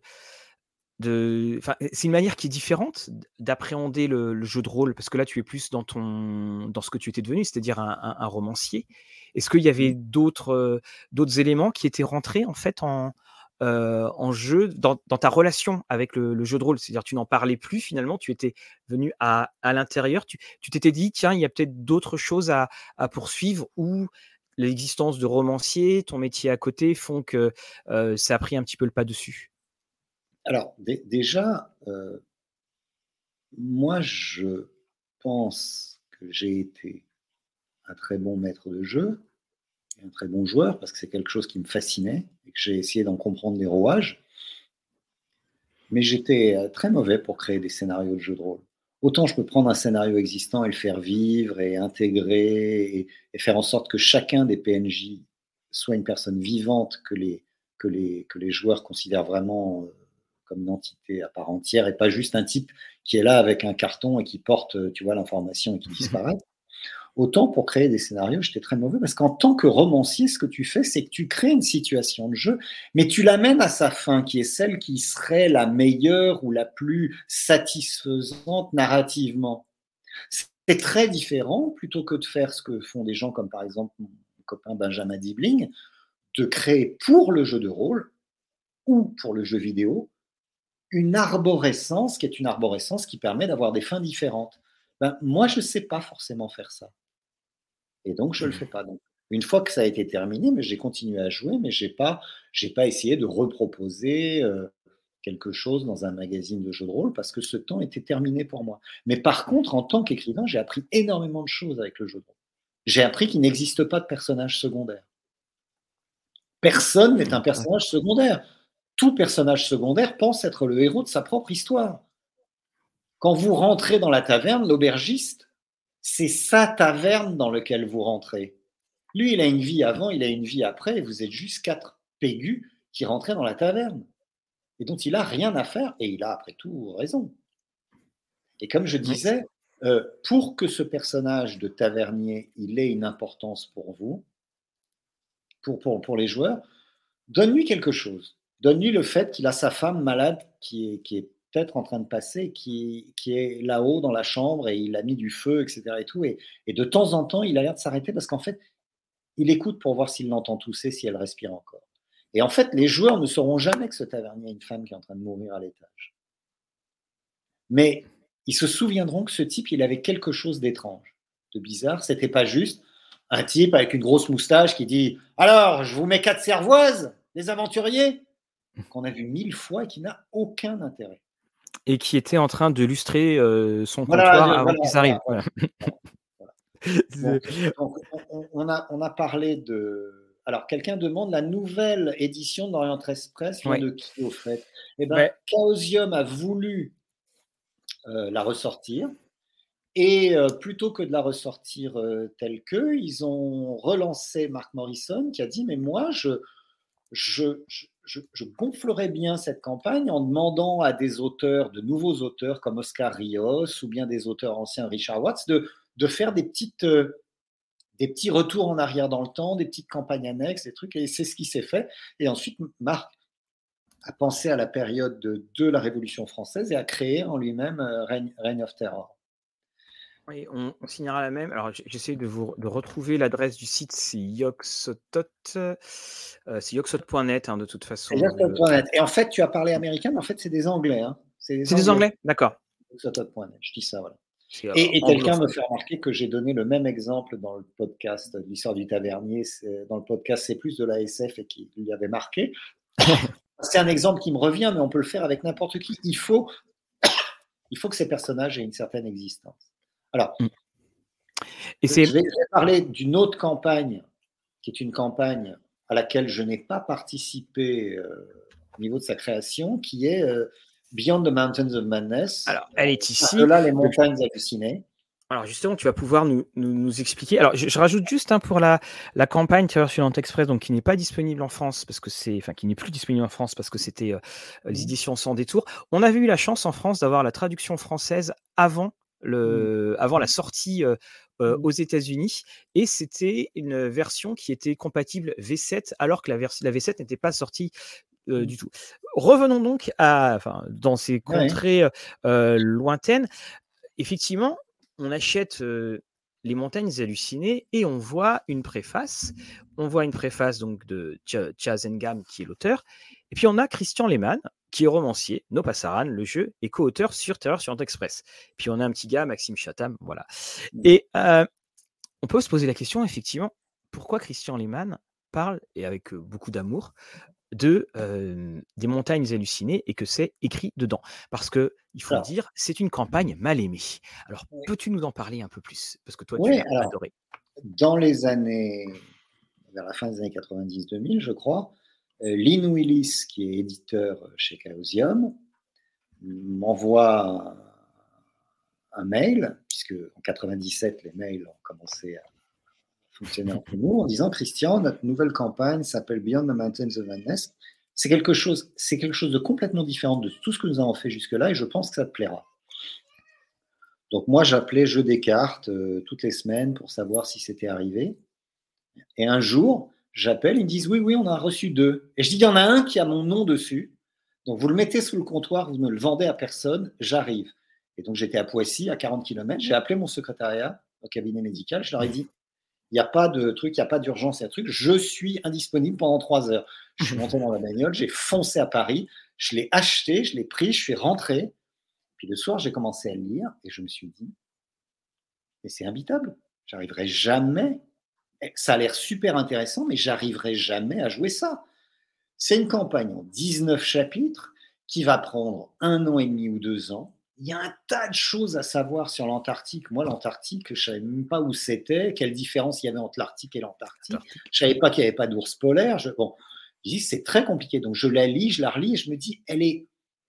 Il y a quelque chose de, de fascinant et d'aride dans cette campagne, comme l'exploration antarctique. C'est fascinant et en même temps, tu te dis, mais c'est impossible d'aller là-bas. Et donc, pendant peut-être, bah écoute, pendant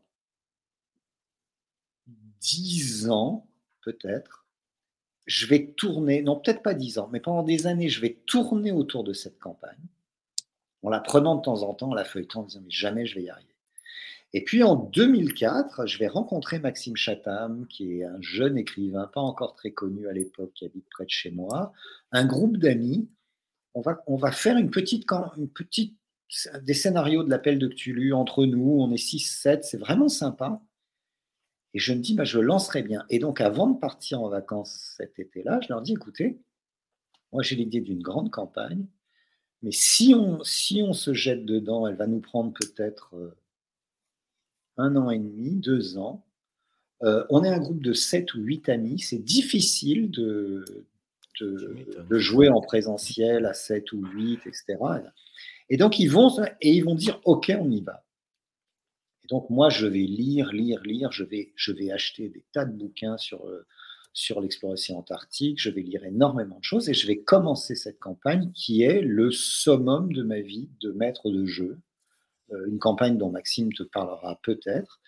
Euh, je vais faire beaucoup de préparation musicale, euh, bruit, son pour le bateau.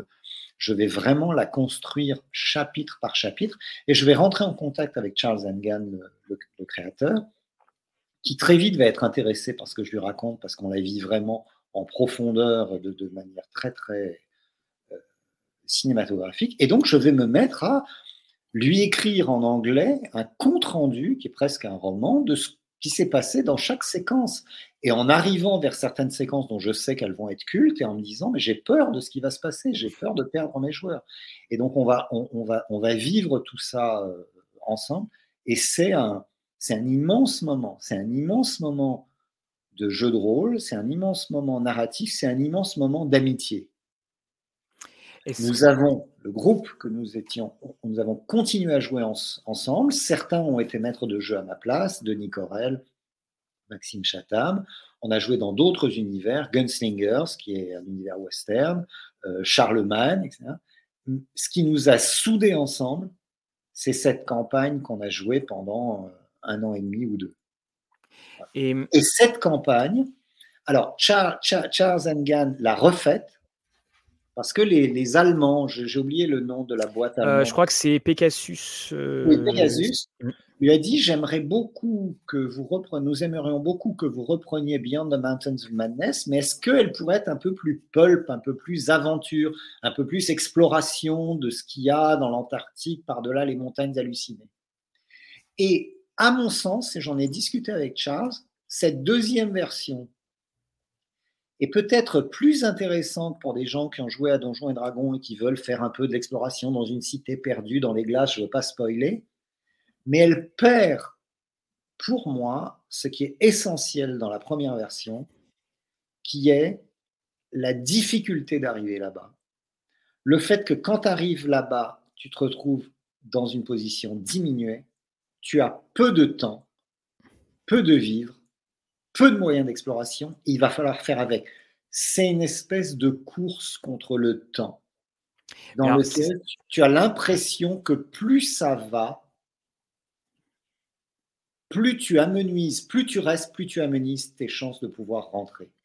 Et ce côté extrêmement sombre, extrêmement noir, me fait penser à The Thing, de le film de Carpenter beaucoup plus qu'à un truc un peu plus Indiana Jones. Donc, j'ai rien contre la nouvelle campagne, mais pour moi, la campagne de base, c'est la première qu'on peut trouver en PDF sur le site de Chaosium, qui est en anglais, euh, mais qui est celle qui m'a profondément marqué.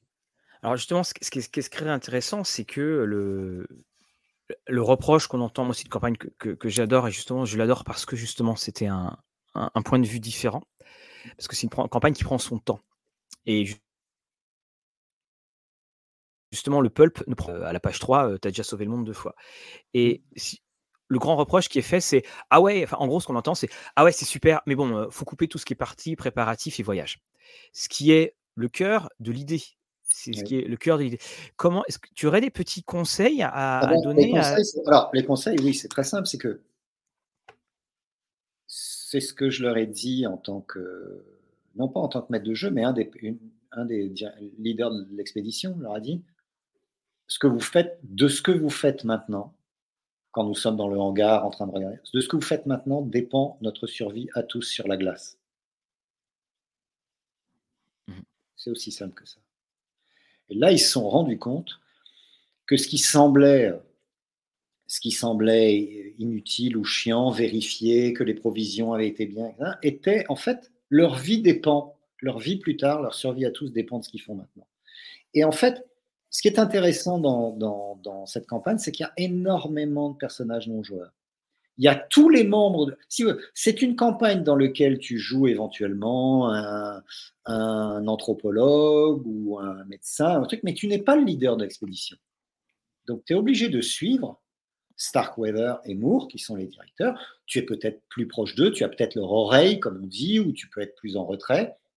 Mais tu as une place dans l'expédition qui est aussi importante que celle du pilote euh, noir ou bien euh, celui de, du, du, euh, charpentier péruvien, etc. Donc il y a tous ces gens. Tu n'es pas le leader, c'est pas toi qui décides. Et donc il y a une forme de frustration, même s'ils essayent d'être bien avec les leaders, il y a une espèce de frustration. Et quand à un moment ça bascule et tu te retrouves avec le fait d'avoir à décider en main, tu te dis, mon Dieu, mais pourquoi est-ce que j'ai voulu ce fardeau? Parce que c'est très, très difficile. Parce que la vie de tous ces gens, finalement, dépend de toi. Et le truc en tant que maître de jeu, c'est d'utiliser toute la longue et lente période de préparation, de mettre les choses, le cargo sur le bateau, de partir, d'aller à Panama, un sabotage, etc. Toute cette longue séquence sert à faire en sorte que chacune des 25 personnes de l'expédition soit pas juste une vignette avec un petit nom, mais une personne qui existe réellement. Ce qui fait que ensuite, c'est pas juste des gens que tu jettes sous, les pieds du monstre, c'est des gens donc, que, tu ne veux pas perdre. C'est des gens qui font partie de ta confrérie. Tu n'as pas juste 5 hmm. joueurs et le reste, c'est des PNJ qui peuvent crever. Tu as 40 personnes et tu veux que personne ne reste sur place. Et ça, c'est super important. Et ce qui est dans, quand on lit un petit peu les récits d'explorateurs, on, en voit des explorations, parce que ça finit pas forcément, enfin, ça finit régulièrement pas bien du tout. On, voit bien que c'est que tout était en amont, tout était dans, cette préparation. Et, je, vois, je, vois quelqu'un, je vois mmh. Mathieu Mamdi qui écrit avant de partir, les joueurs doivent même faire l'inventaire des caisses c'est évidemment une partie à pas couper. Ils partent en pique-nique, mais dans le pire endroit du monde. Mmh. Euh, et quelqu'un dit, mais pas en pique-nique. Mais il, a raison, c'est exactement ça. Il faut. Euh, et, cette, période a été un petit peu lente, et pourtant, il se passe pas mal de choses. Et en fait, il y a toutes les interactions qui se créent entre les, euh, personnages. Mais, je me souviens que on a commencé à jouer en novembre 2004 on a commencé à jouer en. Attends, que je dise pas de bêtises. On a commencé à jouer en novembre-décembre 2004. Et en juin 2005, on a quitté l'Australie. C'est-à-dire que on et, et, on est parti en vacances. On est revenu de vacances en septembre 2005. On a joué de septembre 2005 jusqu'à probablement avril 2006. Et je me souviens que le moment où ils ont vu pour la première fois le mur de glace, ça devait être en octobre. Et là, ils ont fait, on y est. Et ils ont fait, mince, on y est. c'est effectivement. Oui, exactement. Mais, mais c'est, c'est une campagne qui est extrêmement intéressante. Je ne veux pas la spoiler. Mais il y a une expédition, qui est l'expédition américaine Starkweather il y a une autre expédition américaine qui est une expédition de quelqu'un, une femme richissime américaine, l'expédition Lexington, et il y a une expédition Barsmeyer-Falken qui est l'expédition allemande. Et là, quand tu dis Ah, les Allemands, on est en 1933, tu vois, les nazis vont arriver, c'est Indiana Jones, c'est la recherche de l'âge perdu. Ben, c'est à la fois ça et c'est beaucoup plus complexe. C'est beaucoup plus complexe. Et donc, les réactions que tu as avec les gens, qui se retrouvent, ces trois expéditions où ce qu'il en reste se retrouve sur la glace, dans des situations où il faut faire confiance et en même temps c'est difficile de faire confiance, mais tout seul on ne survivra pas. Si tu as fait vivre chacun des personnages, tu as une vraie campagne. Sinon, sinon tu as l'arche perdue, c'est vachement sympa, mais ça dure une heure et demie. Ah, je, suis désolé, parce qu'il y, a ma petite fille qui s'est un petit peu barbouillée, on m'a montré le résultat. Donc tout à l'heure, je pense qu'on va passer à la, à la série Décapage. Mais e, effectivement, tu, tu as. Alors là, on parle de l'histoire d'amour entre la botaniste et le manœuvre mexicain, hyper touchante, a marqué mes joueurs. Et, de toute façon, c'était effectivement une campagne qui allait au-delà des. Enfin, qui cassait beaucoup de codes et qui cassait la formule des scénarios de l'appel de Cthulhu et qui à un moment s'est dit et si toutes les ellipses qu'on fait parce qu'on voyage beaucoup dans l'appel de Cthulhu mais si toutes les ellipses que l'on fait voilà si on les vivait et et, je me souviens d'un truc très très important dans notre campagne c'est quand c'est fini que tu quittes la glace, que tu réussis au dernier moment alors que la glace est en train de se mmh. refermer, à monter tout le monde, tous ceux qui ont survécu et que le bateau part, tu pourrais dire ok, c'est terminé, ben, en fait, non, parce qu'il faut encore rentrer. Et rentrer, ça va être encore une épreuve. Donc, pour la petite histoire, moi, j'ai contacté Chazangan et les gens de Chaosium et je ne, je ne perds pas l'idée d'écrire à partir de notre campagne Beyond the Mountains of Madness, un vrai roman qui serait euh, la suite de Les montagnes hallucinées de Lovecraft. Et peut-être qu'on y arrivera un jour.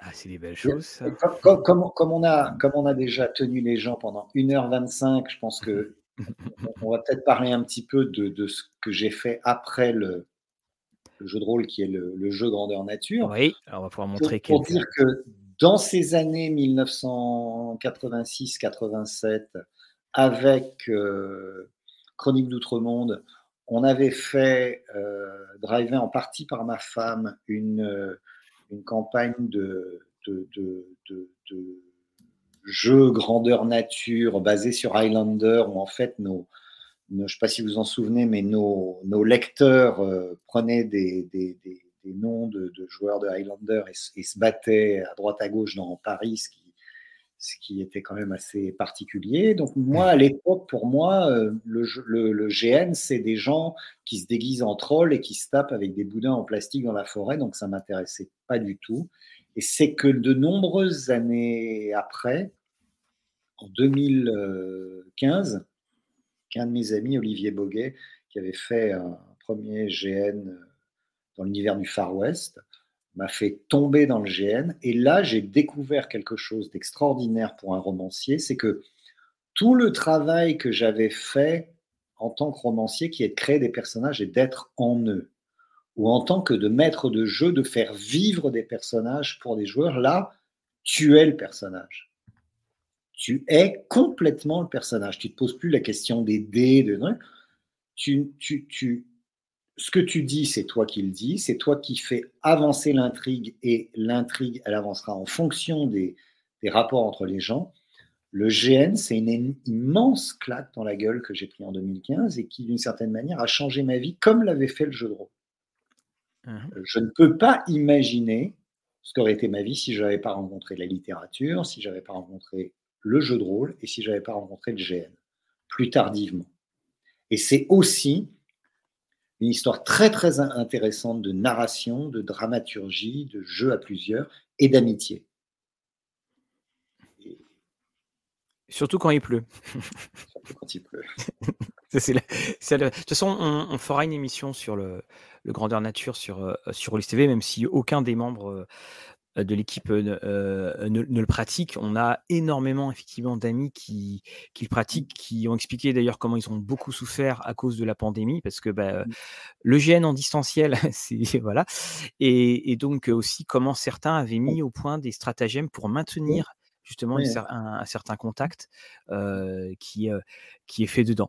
Et effectivement, donc même si le, le GN aura une, une partie congrue dans une portion congrue dans, dans l'histoire, c'est quand même un, un vrai cheminement que, que, tu nous as offert.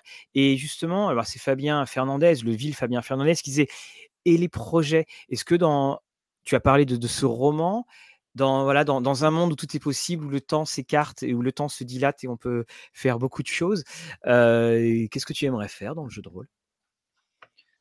Euh, continuer à jouer. Oui. Euh, j'ai commencé à jouer en distanciel. Et j'ai apprécié, enfin, du fait de la pandémie, j'ai commencé à jouer en distanciel. Enfin, au, départ, je voyais mes copains jouer, mais moi, j'étais en tant que médecin, j'étais pris, enfin, je veux dire, j'avais pas un moment à moi. Et ensuite, j'ai commencé à jouer en distanciel et j'ai pu apprécier les choses. Euh, j'ai joué à Alien, j'ai joué d'autres campagnes qui vont, qui vont arriver. Euh, je trouve ça très intéressant. J'attends avec euh, impatience euh, la version bêta de la, de la plateforme Let's Roll de notre copain Benjamin Pareillement. Pareillement. Parce, Que, parce que moi, je suis très, très mauvais. Il me faut du temps pour m'acclimater, nouveaux logiciels, etc. Mais j'ai très, très envie de pouvoir jouer avec mes amis là-dessus. j'ai envie de de rejouer comme ça, peut-être de manière régulière, des scénarios que j'aime particulièrement. Euh, j'ai envie d'écrire euh, ce roman, j'ai envie de faire du GN. Euh, si tu veux, moi j'ai 63 ans, j'ai envie de considérer qu'on n'a jamais cessé d'être l'adolescent qu'on a été. Et que, tant qu'on n'a pas trahi cet adolescent, il y a encore de l'espoir. Bah, moi, je dis toujours, euh, tant qu'on a la flamme en nous, c'est que les choses continuent correctement. C'est ça, toujours avoir cette capacité à pouvoir s'enthousiasmer. C'est, on sera déçu, on ne le sera pas, mais avoir cette capacité à, s'enthousiasmer sans tomber dans la personne euh, blasée, cynique, mmh je crois que c'est ça, c'est garder ce, petit feu. mais, je, je veux dire, c'est. Comment dire? Comment dire? Euh, Le jeu de rôle, pendant longtemps, ça a été, comme je dis, les, les rôlistes, on leur balançait des, fruits pourris. ok? Aujourd'hui, pour certaines personnes, tu mets ça en avant comme un truc, je suis rôliste. Non, c'est pas ça. Rôliste, c'est un truc personnel, privé avec tes amis. C'est quelque chose que tu fais. Tu peux le faire sur Twitch avec des gens qui te regardent, etc.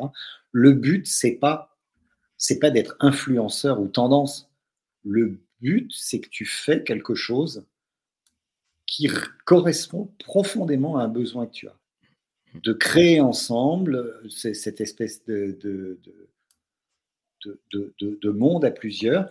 J'ai parlé de Christopher Priest. Quand j'ai rencontré Christopher Priest dans les années 87-88 et que j'ai commencé à parler du jeu de rôle que j'avais découvert et que j'adorais, Christopher disait non, ça ne se peut pas. Ces gens ne peuvent pas créer. La création, c'est réservé c'est réservé aux professionnels, aux écrivains.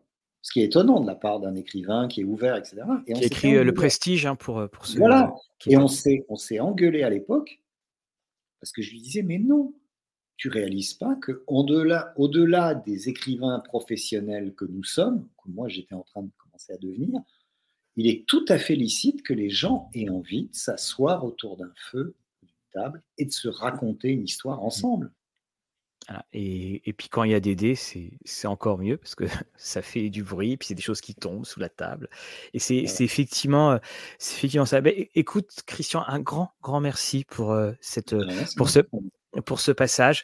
On a appris plein de choses. Moi, je suis redevenu adolescent le temps que tu nous racontes euh, les, coulisses. Si un jour on m'avait dit, euh, quand je vois moi l'adoration que j'avais pour ce magazine, si un jour on m'avait dit, bah, tu sais, en plus, tu, vas discuter avec euh, ceux qui sont derrière. Voilà, bah, c'est pour dire que là, c'est parfois des bouteilles à la mer hein, qu'on mmh envoie dans, la presse. Bah, je peux dire que la, bouteille à la, à la mer, elle a été lue. Puis quand on voit les réactions dans, le chat, elle a été lue. Puis la bouteille, on on, l'a bien conservé. Alors, je vais te remercier sur plein de choses. Je te remercie d'être venu. Je te remercie d'avoir fait euh, et d'avoir participé avec les autres à Chronique d'Outre-Monde. Je te remercie aussi accessoirement pour le travail que tu as fait euh, dans, j'ai envie de dire, dans la vraie vie. Voilà. Et, euh, donc, un, grand merci à, ceux du chat.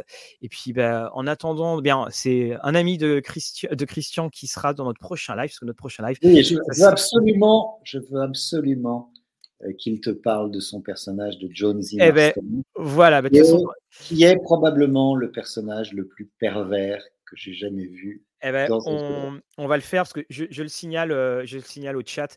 Euh, j'ai reçu un, texto de, Maxime en, disant que, donc, que tu étais invité. Puis il me disait Dis-lui bonjour de Marston, il va savoir de quoi je parle. juste une dernière petite chose pour savoir où est-ce qu'il est possible de trouver les magazines en PDF. Ça se trouve en PDF, hein, ou ça se, voilà, ça se trouve, ça se trouve. Je, je ne peux rien dire. Alors, alors, clairement, non, non, mais on, va être clair. C'était il y a des années. On n'a aucun droit dessus. Plus de gens le lisent, mieux, mieux, mieux, mieux je serais content. On a donné à TOC la possibilité de scanner les, les, les scénarios s'il y a un lien ou quelque chose, si quelque part quelqu'un, ce qui serait un travail, work of love, un travail d'amour, mm. a fait des PDF, des magazines, bah, tant mieux et que tout le monde les lise. Voilà, donc on, bah, le Il y a pas droit d'auteur là-dessus. Euh, mm. Je serais ravi que ça existe. Je ne l'ai pas fait, j'ai pas eu le temps de le faire. Si quelqu'un l'a fait et s'ils sont quelque part, ben, surtout, euh, et, pas officiellement, puisque officiellement nous n'existons plus. Donc ces droits n'appartiennent à personne. C'est euh, c'est à, la communauté. Si ça existe quelque part, passez-vous les liens et, voilà. Voilà, eh ben, donc c'est le cas. Voilà, ça se trouve, mais en, mais en pas officiel, mais ça se trouve. Eh ben, en pas officiel, c'est très bien. Voilà, donc un, grand merci à un grand merci à tout le monde. Et euh, eh bien, je, je vous dis donc à vous tous de, passer un bon, de passer un bon week-end et, et Christian, pareillement, et à très très bientôt sur donc les, les planches, les planches virtuelles de Rollist TV. Au revoir à tout le monde.